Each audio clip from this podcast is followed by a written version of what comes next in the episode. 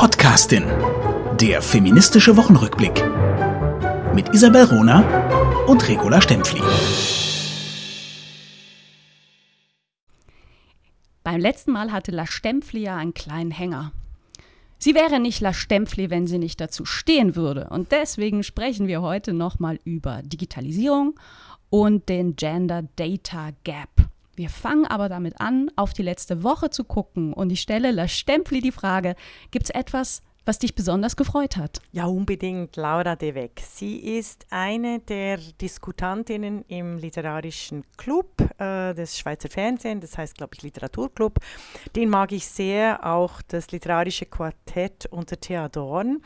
Und Laura äh, De Weck ist nicht nur selber eine herausragende, junge, tolle äh, Theatermacherin und Schriftstellerin, sondern sie schafft es auch immer wieder großartige, neue, alte Romane von tollen Frauen in diesen doch männerlastigen äh, Literaturclub in der Schweiz reinzubringen. Und ich war einfach begeistert. Ich war begeistert vor allem auch deshalb, weil sie Milo Rau, der ja auch als Star seiner Szene gilt in, im, im Theater, im progressiven Theater, äh, tatsächlich punkto Feminismus noch lange nicht so weit ist, wie er eigentlich seiner Generation gemäß sein sollte. Und ich fand es köstlich, wie Laura äh, Devek äh, sehr bestimmt, sehr ruhig und sehr klar äh, die, ihre Auswahl von, von herausragenden äh, Autorinnen in den Club reingebracht hat. War einfach super. Und Klasse. bei dir gab es gab, bei dir auch was Positives? Ja, positiv und negativ. Also heute haben wir den, den 3. Juli mhm. und genau vor 160 Jahren äh, kam auf die Welt ähm, Charlotte Perkins Gilman, diese mhm. wunderbare Autorin, Denkerin, Feministin. Ähm, und ich habe mich zum einen durchaus gefreut, heute erinnert zu werden an Charlotte Perkins Gilman. Auf der anderen Seite habe ich mich total geärgert, als ich diesen kleinen Text las. Also ich meine, weißt du, Charlotte Perkins Gilman, das ist einer der großen Namen und eine der großen Autorinnen, die, die ich auch wirklich allen empfehle mhm. und empfehlen kann. War, und, war ja. sie auch Herland? Hat sie, hat sie nicht auch Herland geschrieben? Oder irre ich mich da? Ähm, ich kenne von ihr zwei Texte sehr ah, okay. gut. Ähm, das ist einmal die gelbe Tapete, das gilt mhm. als ihr Meisterinnenwerk und genau das kam in, dieser, in diesem kleinen Rückblick auch vor. Und dann hat sie geschrieben 1898 Women and Economics, diese eine ganz bekannte große feministische Abhandlung über die Wichtigkeit finanzieller Unabhängigkeit von Frauen und die Auswirkungen von finanzieller Abhängigkeit dann wow. im, im, Gegensatz. Ne? Also mhm. was müssen Frauen tun, weil sie eben finanziell abhängig sind? Und das wow. geht bei Perkins Gilman ganz, ganz weit. Also sie sagt auch eben, da, da, dass, dass Frauen dann eben in Abhängigkeit leben müssen oder dürfen, je nachdem, müssen sie sich schwer bezahlen, unter anderem auch mit Sex. Aber das ist nicht das, was ich erzählen möchte, sondern ich möchte erzählen von, von diesem kleinen Artikel, der erschienen ist, wo dann steht, ihr größtes Werk ist die gelbe Tapete, ähm, was stark autobiografisch beeinflusst ist. Und ich dachte, weißt du, ich lese das so häufig in, in Texten über Werke von Schriftstellerinnen. Und die gelbe Tapete gehört zu den Meisterinnenwerken der, der äh, amerikanischen Literatur. Und ich erzähle mal kurz, worum es da geht. Also eine, ähm, eine, eine junge Frau äh, heiratet und kommt in ein neues Haus, soll in diesem neuen Haus wohnen und zieht sich in ein Zimmer zurück. Ihr geht es nicht gut, ihr geht es auch psychisch nicht gut. Und plötzlich sieht sie in der gelben Tapete in diesem Zimmer eine andere Frau. Die wow. lebt in dieser Tapete, die lebt wow. hinter dieser Tapete, die ist da eingeschlossen und tigert äh, da, da umher, nimmt auch Kontakt auf mit dieser, mit dieser jungen Frau. Das ist sprachlich so stark, es ist so innovativ, dieses Motiv nimmt einen richtig in Bann als Leserin. Mhm. Und da denke ich mir, verdammte Axt, warum wertet ihr das ab, indem ihr schreibt, es ist stark autobiografisch geprägt? Was soll das denn sein? Ja, genau. Äh, ne? Dabei ist also, es universell. Es ist eine universelle literarische, menschliche, poetische Erfahrung. Genau. Nee, es ist Kunst. Ja, Und weißt du, literaturhistorisch gab es immer schon diesen Unterschied von Genie und Frauen. also das Genie konnte halt Ja. nur ein Mann sein. Der, das Genie hat erfunden.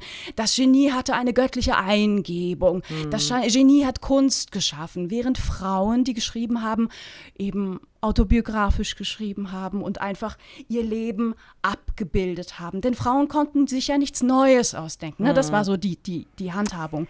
Und ich kann es nicht verstehen, dass ja. ich, weißt du, diese, dieses, dass, dass, dass, sich das so hartnäckig hält.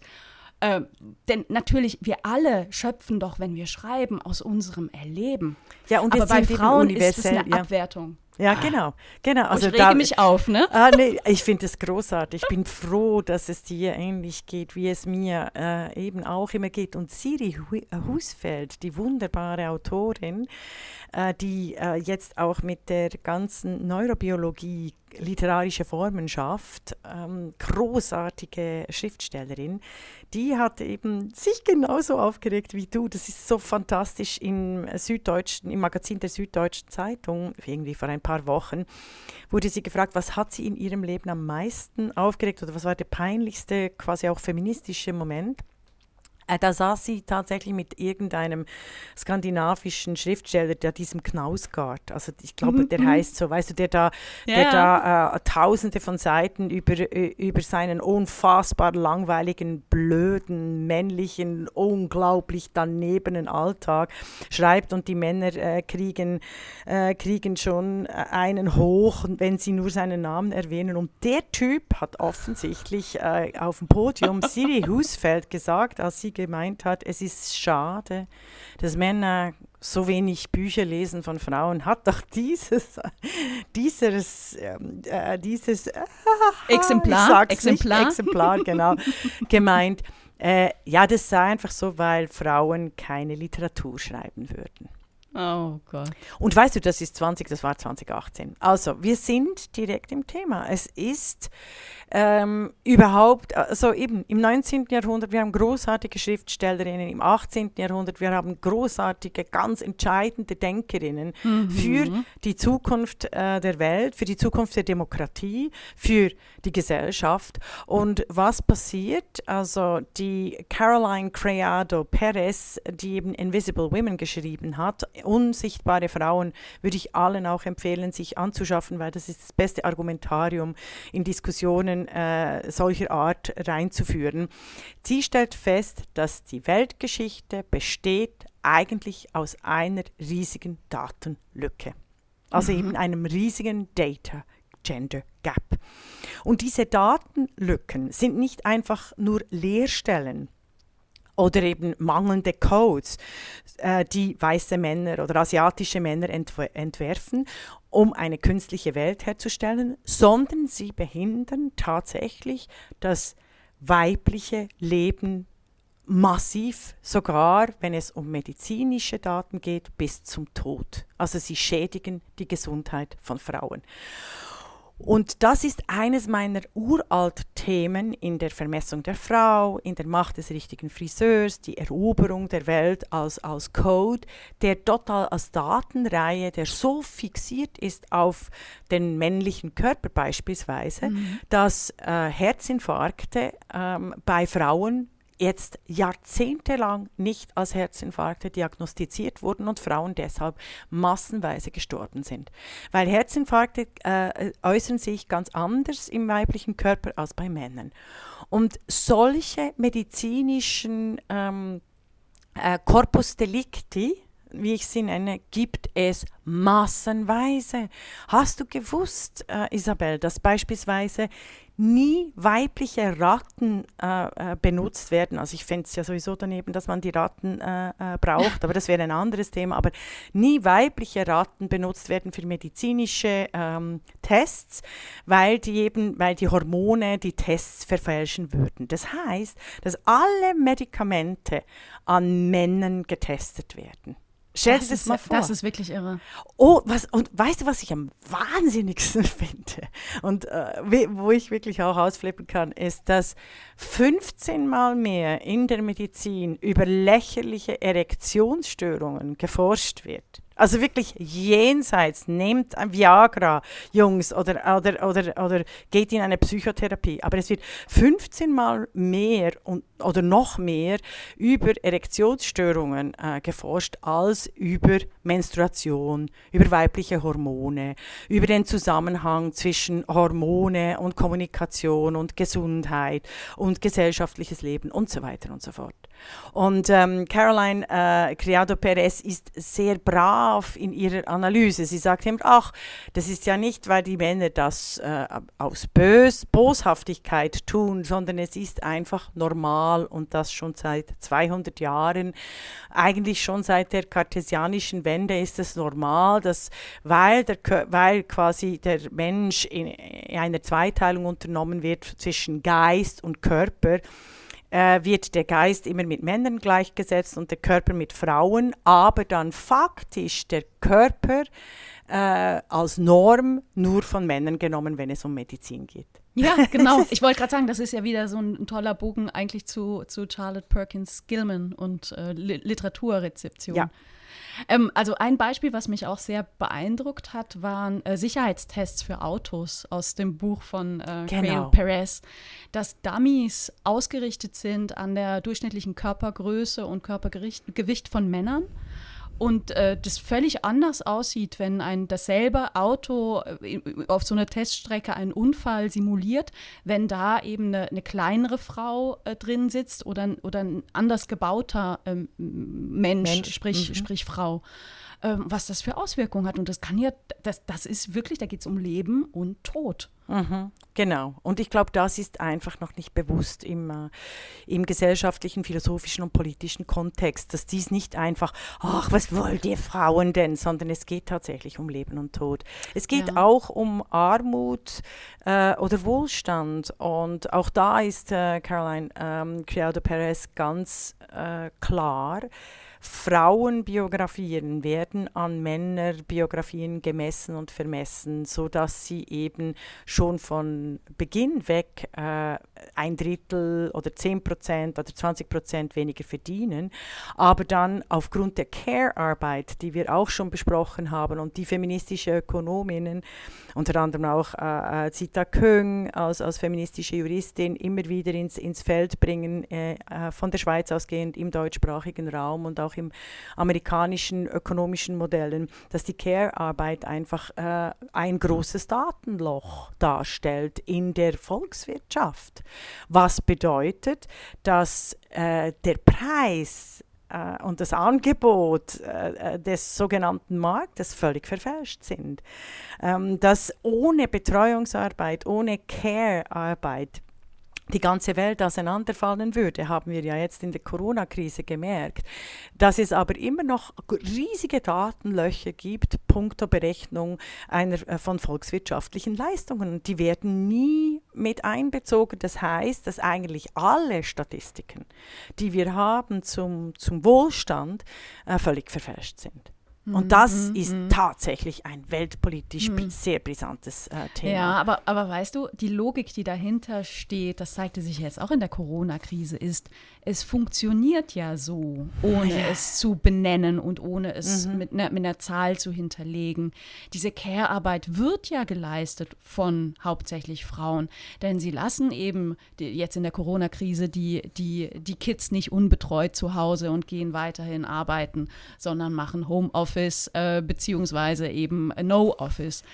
Ähm, und alles, was funktioniert, da gibt es ja keine Notwendigkeit, das zu ändern. Das, das ist so der Punkt. Ich meine, natürlich ist es schön, wenn, wenn, du sagst, wir müssen alle anfangen, neu zu denken und eben auch Dinge anders zu berechnen. Aber der Grund ist, warum? Ja, das ist ja klar. Also du kannst ja als, als Mutter kannst du nicht einfach die Kinder äh, vernachlässigen. Also ja, ich weiß es schon. Das, also äh, das aber, ist aber, aber definitiv weißt du, eine Mittäterschaft der Frauen. äh, die, also es gibt eine große Mittäterschaft der Frauen, aber das äh, ist, weil, äh, das habe ich auch philosophisch schon erklärt, weil auch für Frauen, äh, Frauen sind auch für Frauen das andere äh, Geschlecht und das mhm. unterdrückte Geschlecht oder diverse unterdrücken äh, sich selber. Also die heftigsten Kämpfe, die du da siehst unter Queers, auch die Literatur, die, die Kämpfe, mhm. die da ausgefochten werden, also da muss ich sagen, du, wer braucht noch, wer braucht noch, so, wer braucht noch Feinde, wenn, wenn, er, wenn sie solche Freundinnen hat? Also es ist eine Katastrophe, oder? Ja, ja, ja. Ähm, aber dieses Thema der, der Mittäterschaft nehmen wir schon, oder hast du, oder wolltest du auf etwas hinaus, indem du naja, eben gesagt gut. hast, dass es, dass es läuft? Ich bin, ich bin ja durch und durch Pragmatin und ich teile deine Analyse voll und ganz. Nur mit einer Analyse an sich ist es ja nicht getan. Nee, aber du kannst die öffentlichen Gelder, also einer meiner Vorschläge ist, dass mhm. Wissenschaftsgelder, du streichst einfach alle wissenschaftlichen Fonds äh, für Projekte, die diesen Gender Gap nicht, also dieses riesige Datenloch, wie ich es nenne, nicht berücksichtigen. Ja, Ganz das, ist, das ist konkret. Also alle ja. öffentlichen, alle öffentlich-rechtlichen Gelder äh, die vergeben werden. Überhaupt alle, alle, das sind unsere Steuern, Isabel. Mhm. Das ist das, mhm. was wir als Beitrag für die Allgemeinheit leisten. Und genau diese Beiträge, diese Finanzpolitik, die muss dringend demokratisiert werden. Es geht nicht an, dass eine ganz kleine Elite Milliarden abschöpft. Jetzt wieder in Corona, äh, nach der Bankenkrise und bei wissenschaftlichen Projekten on and on. Ich bin ja Evaluatorin bei der Europäischen Kommission und sehe die Horizon 2020 und ich sehe, immerhin gibt es jetzt einen, ein, ein, ein Evaluationskriterium, das heißt Gender. Und das ist ganz wichtig, das ist ziemlich hoch mhm, geratet, mm, dass wenn du bei Impact ähm, äh, dort nichts hast, punkto äh, Gender oder auch in der, äh, schon in der Eingabe, wenn du überhaupt kein Sensorium hast der Strukturanalyse für äh, diverse äh, Democracy and Gender, dann, dann solltest du eigentlich keine Milliarden kriegen. Das Problem ist, dass die Programmierer, also die IT-Projekte, meistens, also immer noch viel zu viel von äh, Männern evaluiert werden, weil es äh, laut Befund der äh, Evaluatoren und Evaluatorinnen zu wenig Frauen gibt im IT-Bereich, was völliger Bullshit ist. Es gäbe genug. Ähm, die werden einfach äh, nicht herangezogen und dort werden die Datenlöcher einfach zementiert. Da in einem Bereich, der für die Zukunft entscheidend ist. Also einer der wichtigsten Veränderungsformen Reformen und da sind wir auch dran. Da haben wir auch schon einiges erreicht. Also gerade auf der europäischen Ebene habe ich da ziemlich viel erreicht, aber auf der nationalen Ebene, wo, wo, wo, wo wirklich enorm viel äh, Milliarden ausgegeben werden, äh, viel zu wenig, gerade in Deutschland, ist Katastrophe. Mm, mm, mm. Dieses Bewusstsein, dass öffentlich-rechtliche Gelder nicht einfach vom Finanzminister Scholz äh, verteilt werden dürfen nach Gusto, und, und so wird ja oft auch berichtet, sondern die müssen ganz klaren, demokratischen, transparenten und äh, Gender- sowie Diversity-Regeln eigentlich unterworfen sein. Und das, das ist schon spannend. Und über, über Geld, das wissen wir beide, kannst ja, du die Welt... Du kannst du die Welt verändern. Also ja, alles, ja. oder? Also, ich, weißt du, es gab noch ein Beispiel, das mich wahnsinnig wütend und schockiert hat. Alexa, Alexa und Siri sind ja Frauenstimmen. So, ja. Mhm. Ähm, aber die erkennen nur Männerstimmen. Also die erkennen die, die, die Frequenz. Also ich habe eine ziemlich äh, tiefe Stimme, die mache ich auch oft tief, wenn ich im, im, irgendwie im Radio oder öffentlich rede. Aber Jahrelanges Whisky trinken gibt es dazu. Bei mir wäre es Gin Tonic und Wodka, so. my dear. ich, ich habe jetzt Whisky entdeckt tatsächlich. Ah, ne, ja. ja. das ist Simon Signore, ist, ist eine Whiskyfrau. nee, nee, nee, bei mir ist, äh, ist definitiv Gin Tonic und Wodka oder Weißwein. Aber auf jeden Fall, sie erkennen keine, sie erkennen nur Männerstimmen und nicht die Frauenstimmen. Das ist unglaublich. Ja, beziehungsweise sie funktionieren dann schlechter bei Frauenstimmen und höheren Ja, genau. Eine das von Daten beherrschte Welt ignoriert nicht nur die Hälfte der Bevölkerung, sondern sie unterwirft sie. Also mindestens mm, die mm. Hälfte der Bevölkerung. Und eben nochmals, also die Analysen sind, äh, sind da. Entscheidend sind, ist die, die Fonds, die Stiftungsverteilung und die Gelderverteilung. Und ich habe das wieder gemerkt, wir haben einen, ein, eine Eingabe gemacht also ein gemischtes Team, äh, diverse, äh, ein Mann und, und dann ähm, drei Frauen zur direkten Demokratie, die ich ja schon seit Jahren Digital Democracy nenne, werde mhm. aber im Wikipedia nicht erwähnt, dass ich das eigentlich ins Feld geführt habe, schon 2003. Also ähm, wir haben ein Projekt eingegeben und wir haben es nicht gekriegt. Und jetzt bin ich gespannt auf die Erklärung, weil ich gehört habe, dass einfach der ganz normale Männerfilz jetzt wieder diese Milliarde abholt bei der Förderung zur digitalen Demokratie. Also weißt du, ein paar altbekannte äh, Männer mit ein paar jungen Assistentinnen, das ist ja so, weißt du, das ist ja so, so das, das, normale, das Schema, ja. genau. Äh, und ich bin dann, ich bin dann äh, sehr gespannt, wie das kommuniziert wird, wie das begründet wird, weshalb einfach dieser, dieser Inselstamm, wie es Amy Webb nennt, in ihrem hervorragenden Buch Die großen Neuen, ich werde das auch als Link, werden wir das angeben, wie, die, wie sie das, äh, dieser Inselstamm, wie, wie sich der rechtfertigen kann, weshalb die öffentlichen Gelder ausgerechnet zum Thema digitale Demokratie wieder also, abschöpfen. Also, weißt du, daran sieht man ja, wie wichtig das ist, dass Gender und Gender, Gender Mainstreaming äh, der Ansatz ist und Gender eine, ein Kriterium für die Verteilung von Geldern oder für die Bewilligung von Anträgen. Mhm. Also das überzeugt mich total, deine Argumentation. Ja, ja, also ich, ich, ich nehme das. Ich würde sogar Frauen nennen und nicht nur Gender. Weißt du, Gender ja. klingt immer so, also ich weiß zwar, das war ganz wichtig, das reinzubringen als Neutralität, aber ähm, ähm, es ist wirklich ein Entscheiden von Frauen zu reden. Und etwas möchte ich noch zu den Codes sagen. Der Satz, der, der, das ist einer meiner wichtigsten Sätze. Codes sind nämlich nichts anderes als in Algorithmen gefasste Klischees. Und das ist zu wenig das bewusst. Weißt du, dass ja. die Vorurteile sich quasi mathematisch objektivieren. Und das müssen wir ändern, indem wir eben sagen, es dürfen keine Programme, auch Facebook, Twitter etc., die dürfen äh, äh, quasi, die müssen die Lizenz verlieren, falls sie nicht eine Quote haben von äh, Frauen und diverse äh, in, innerhalb der Leitungsteams diese, dieser Vorschlag, den ich bringe, ist nicht radikal, my dear. Der wurde schon 1920, 1930, 1940 in den USA immer wieder in die politische Debatte reingebracht. Und das hat eine andere großartige Historikerin gerade in einem neuen Buch äh, dargestellt, mit allem anderen auch. Es ist ein Buch über 1000 Seiten mit irgendwie 400 Anmerkungen, großartig.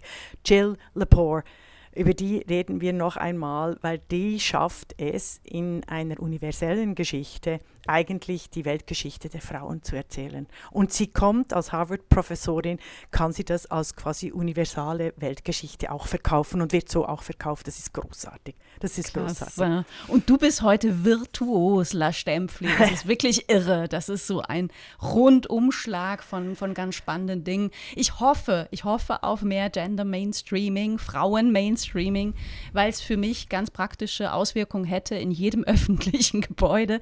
Denn da denke ich nämlich ganz oft an, Männer sind die Norm, weil die immer zu, zu kalt sind für mich und zu runtergekühlt sind für mich. Ähm, die, die, Wissenschaft sagt ja auch, Frauen frieren einfach schneller mhm. als Männer. Und wenn wir uns aber an Männern orientieren, auch bei unserer sogenannten Wohlfühltemperatur, die uns umgeben soll in, in Räumen, Frauen dann aber immer frieren müssen, zeigt das, wie sexistisch unsere Welt ist, in einem ganz kleinen Beispiel. Ne? Mhm. Und das zieht sich durch, durch alle Lebensbereiche. Und es ist aber ein wichtiges Beispiel, weil das, die, das Wohlsein, gerade in einer Sitzung, hängt sicher von deinem körperlichen Wohlsein auch ab. Mhm. Okay? Also ja. ich finde es auch das mit den Toiletten, oder? Also die Toilettenschlange Kennst du das Beispiel von, von Perez? Erzähl mal. Äh, sie sagt ja, also es ist ja eine altbekannte Erfahrung von allen Frauen, dass die Schlangen vor Frauentoiletten immer ewig ewig sind, also viel, viel länger als die Männertoiletten. Und dies eben nicht zuletzt, weil die Architekten äh, aufgrund von ähm, der Pissfrequenz von Männern beschlossen haben, wie, wie viele Toiletten es braucht weißt du, für Männer und für Frauen. Statt zu schauen, dass Frauen länger brauchen, wenn sie auf die Toilette gehen, mit Strümpfen, mit Röcken, mit Taschen, mit Mänteln, eben weil sie ja immer frieren. Ja, in weil sie sich ausziehen müssen. Genau, genau, weil sich die Frauen ausziehen müssen. Aber weißt du, das Schöne ist ja, dass äh, viele Frauen äh, das auch als, als, als Chance notwendigerweise begriffen haben. Also einige meiner engsten und äh, besten Freundinnen und Kooperationspartnerinnen im Job habe ich in der Schlange vorm Klo kennengelernt. ah, Weil ich anfange, klasse. Frauen anzusprechen. Ne? Wir mhm. verbringen jetzt hier eine gewisse Zeit, wir stellen uns jetzt vor und gucken, wie können wir uns helfen. Sehr schön. Also statt der Rauchpause die Toilettenschlangen äh, Networking. Das ist, das ist geil. Ey, ist das ich, nicht toll? Das stimmt. Und wenn ich, wenn, wenn ich, wenn ich so zurückdenke, tatsächlich, äh, äh ganz, es gibt ganz tolle tolle Begegnungen und dann daraus Beziehungen, wenn wir äh, auf die Toiletten äh, warten, also auf unseren Toilettengang warten müssen. Nur, Super. nur wir beide, wir haben uns im Internet kennengelernt. So haben wir doch einen runden Bogen gemacht und sagen auf bald, bis zum nächsten Mal. Tschüss. Das war die Podcastin, der feministische Wochenrückblick mit Isabel Rona und Regula Stempfli.